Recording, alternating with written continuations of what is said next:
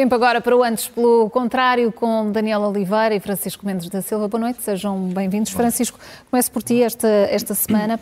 António Costa falou nesta entrevista sobre um erro do Presidente, falou também eh, sobre a Procuradora-Geral, que no fundo alimentou uma suspeita contra si.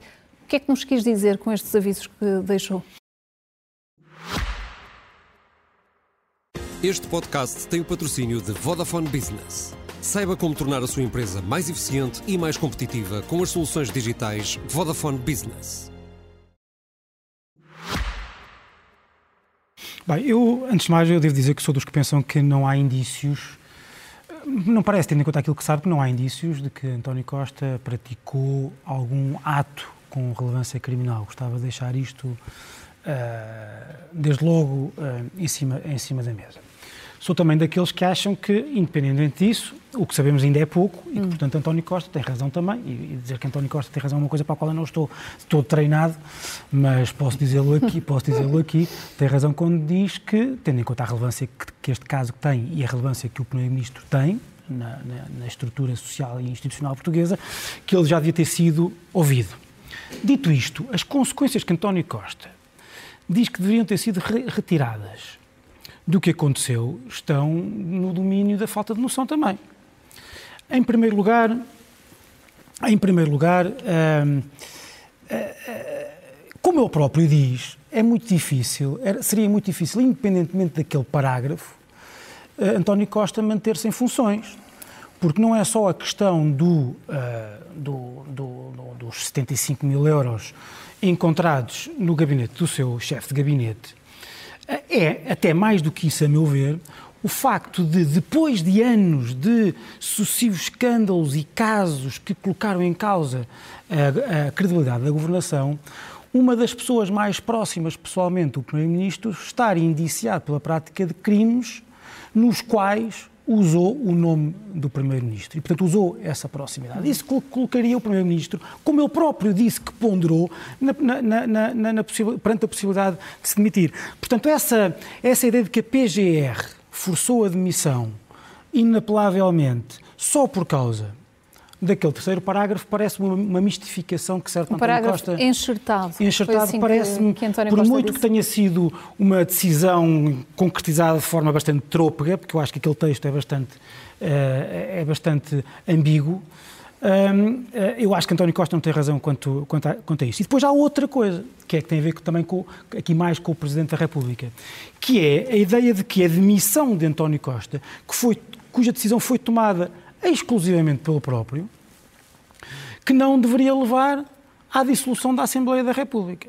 Claro que devia. Não, e não é só porque, porque, o Presidente da República avisou que aquela maioria absoluta estava indelevelmente ligada à figura de António Costa.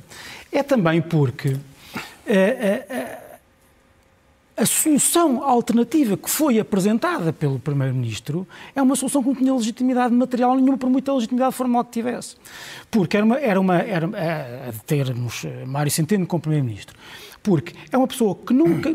Há quantos anos é que Mário Centeno não se apresenta a umas eleições para ser legitimado pelo povo? Há muito tempo.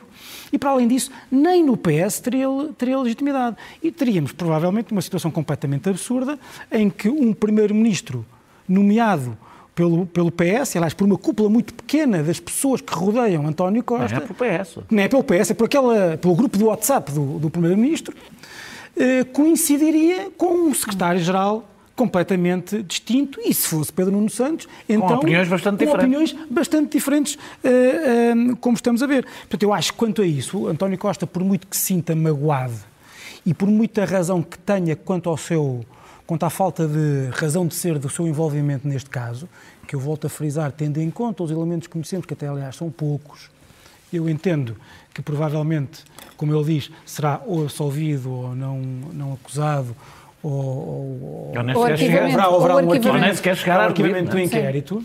Mas, enfim, estou a arriscar com base naquilo que sabe. Independentemente disso, as consequências que ali que deviam ter sido retiradas é, de, é uma infabulação completa. Daniel, Eu... que, que, ideia quer António Costa alimentar ao fazer estes ataques à Procuradora-Geral?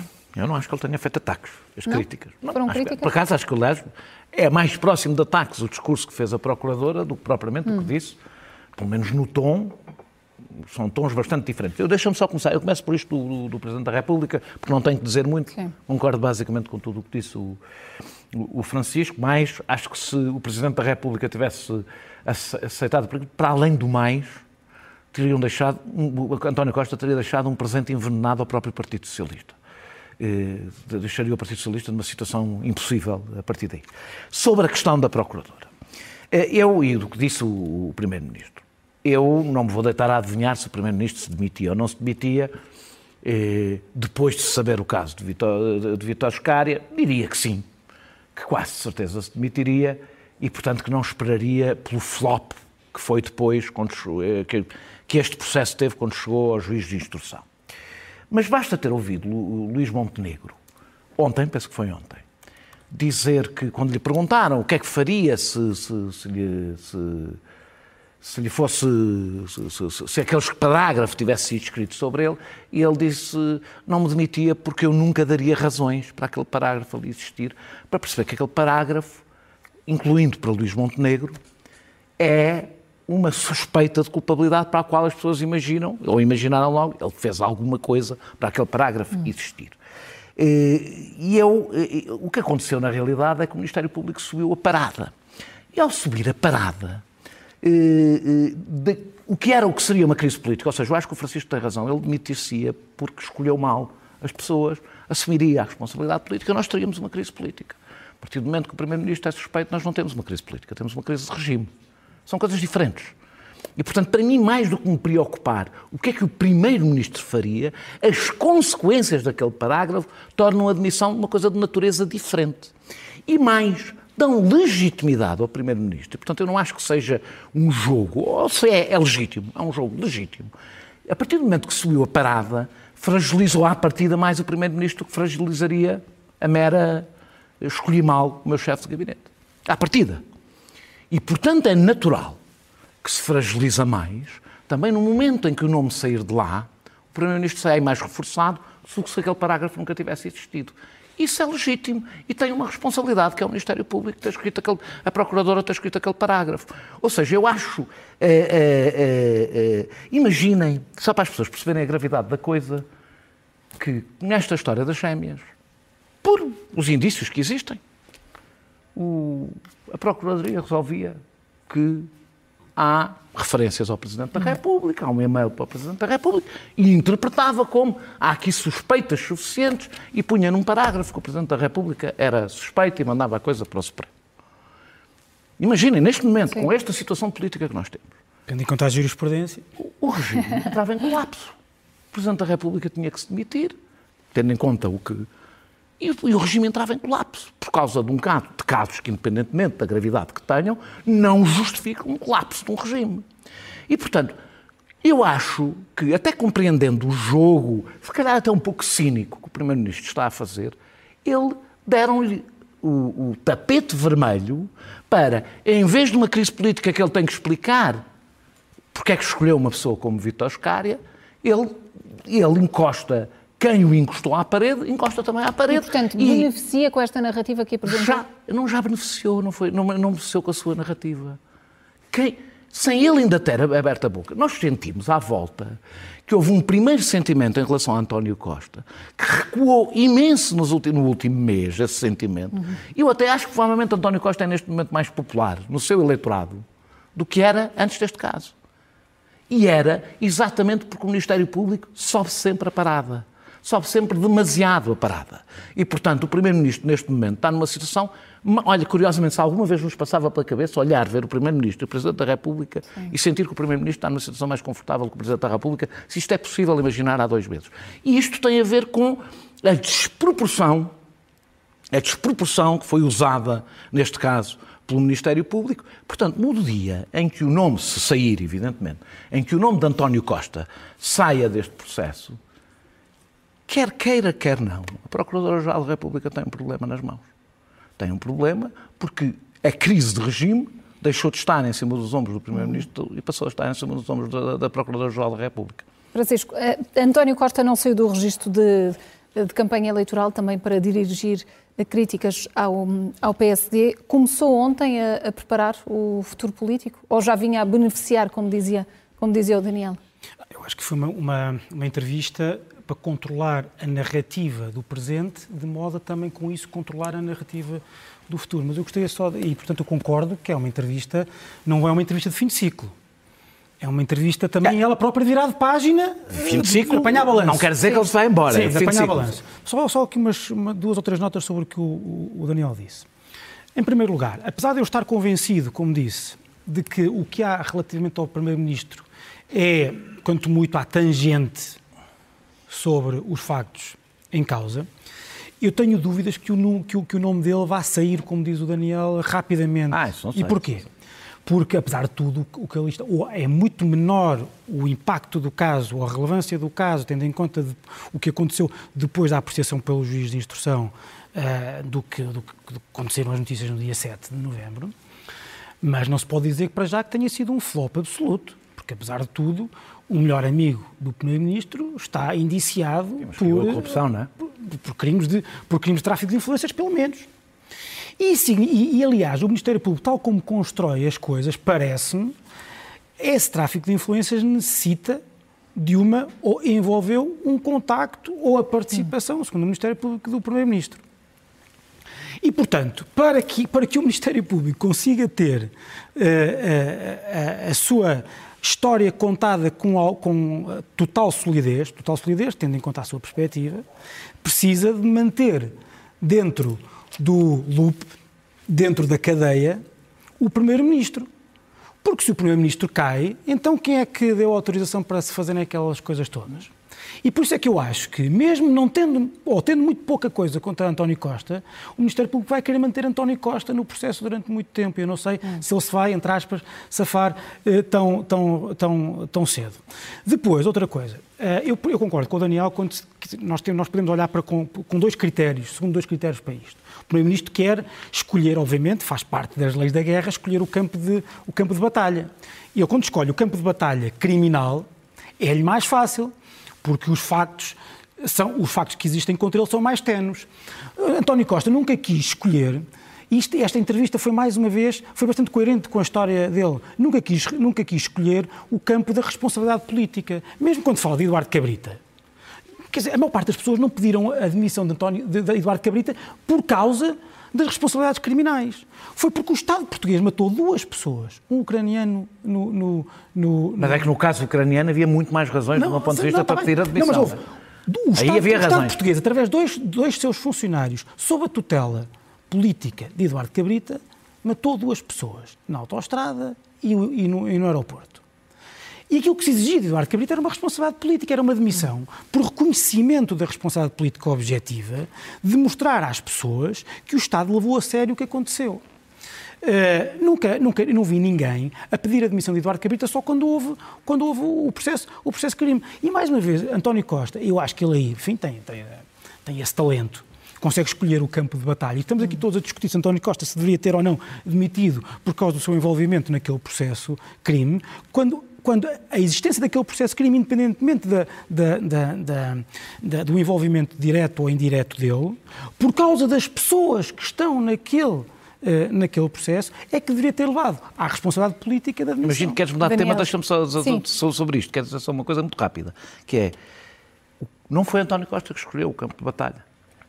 Um dos problemas que hoje existe no debate político é que a vontade de criminalizar e justicializar concordo, concordo. o confronto político António Costa acabou por ficar num terreno que lhe era mais favorável, porque de facto, se não, se sim. ele nunca tivesse sido mas envolvido nunca... neste caso, António Costa hoje mas ele aproveita. ter, ter se admitido, ter se admitido, e estaria obrigado a debater a escolha do, do, do Vitor Scari e o papel que deu, muito antes deste processo, a Diogo Lacerda Machado. E esse era um debate muito, muito mais difícil. E talvez isto seja uma lição, incluindo para os adversários de António Costa, e não só de António Costa.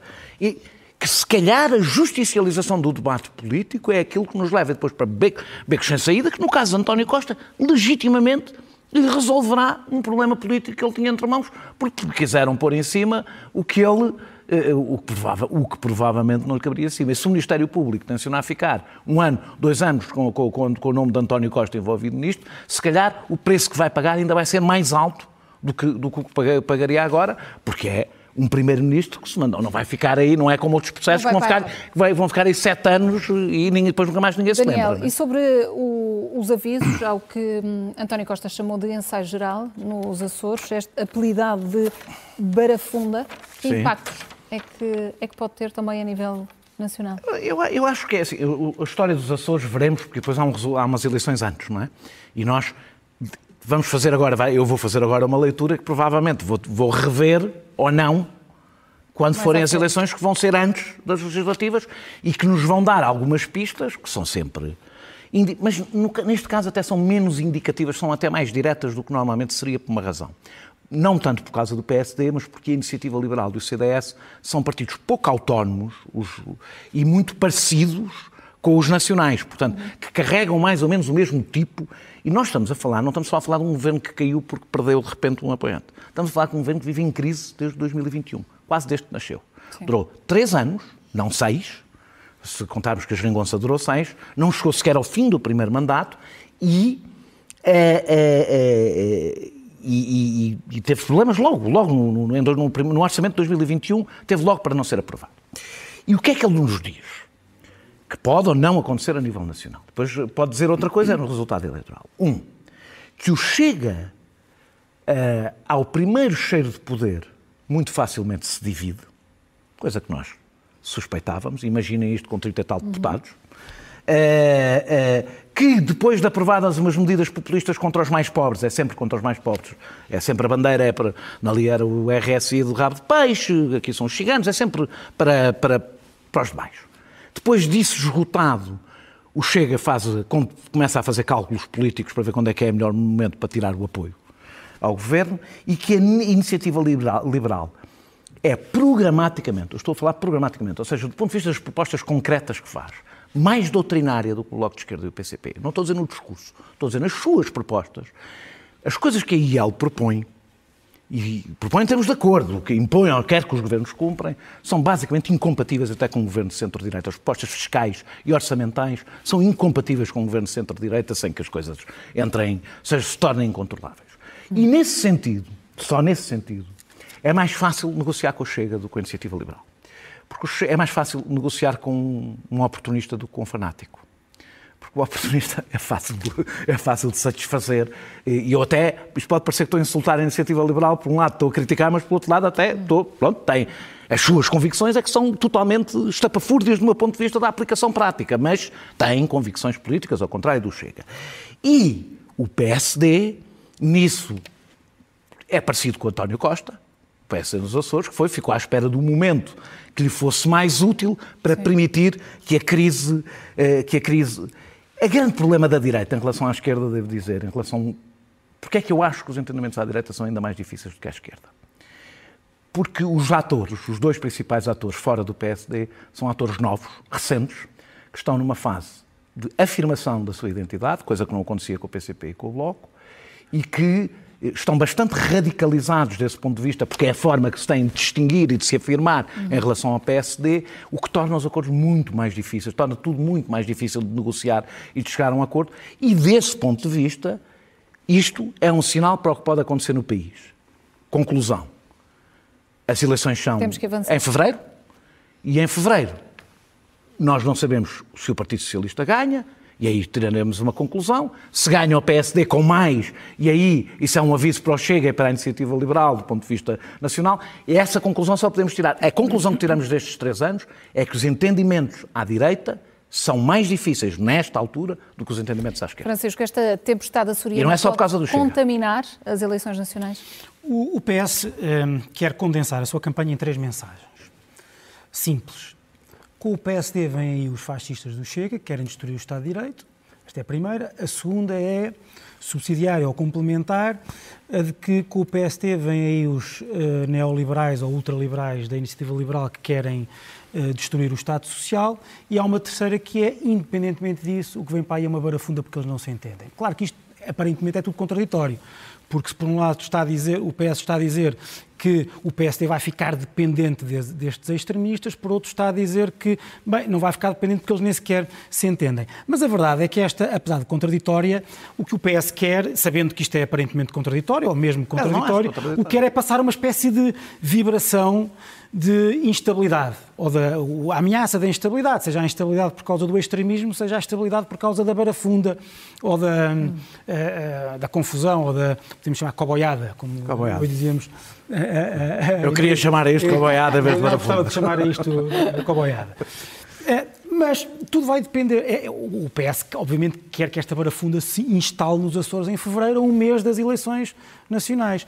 Mas imaginemos que o que acontece não é barafunda e, é, e que o PSD consegue, o PSD, CDS, PPM, consegue essa, essa, uma clarificação. Essa consegue uma clarificação e consegue dramatizar e consegue ter uma maioria absoluta há duas narrativas que se instalam imediatamente e que vão tomar controle da, da, da, das eleições. Quer dizer, o eleitorado de direita tem que votar no Não, PSD. Uma é, ah. o, voto, o, voto no, o voto no PSD é um voto contra a dispersão, é um voto contra, contra a instabilidade, é urgente concentrar no PSD o voto contra o PS, porque só se ganha ao PS concentrando o voto no PSD.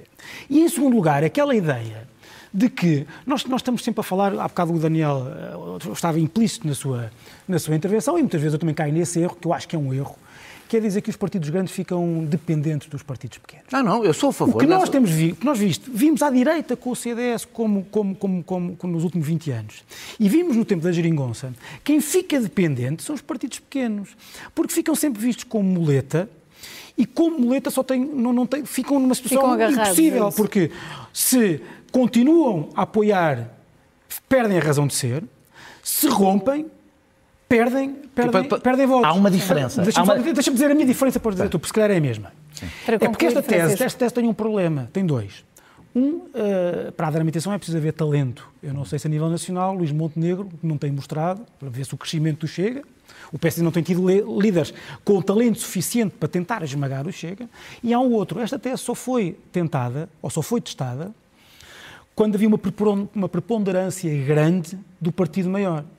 É completamente diferente o Chega ou a Iniciativa Liberal terem 1, 2, 3, 4, 5% como no, no, nos Açores, ou terem ou, ou o PSD é, ser confrontado com o Chega com 15, É a diferença do maior partido ter o dobro dos outros todos. Liberal com 6 ou 7, que claro. quer dizer que no Porto, Lisboa, Braga, Aveiro tem para aí 8 ou 9 e pode chegar, pode chegar a ter 15 ou 16 ou 17 deputados a nível nacional. Mas veremos. Francisco Mendes da Silva, Daniel Oliveira, boa noite, obrigada boa noite. e até para a semana. Este podcast SIC Notícias é só um de muitos que pode ouvir no site da SIC Notícias ou na sua plataforma preferida. Os melhores programas de televisão, a opinião que importa e ainda entrevistas exclusivas em podcasts originais. Onde e quando quiser, leve no bolso todas as conversas. Fique a par das últimas novidades em signoticias.pt/podcast e nas nossas redes sociais.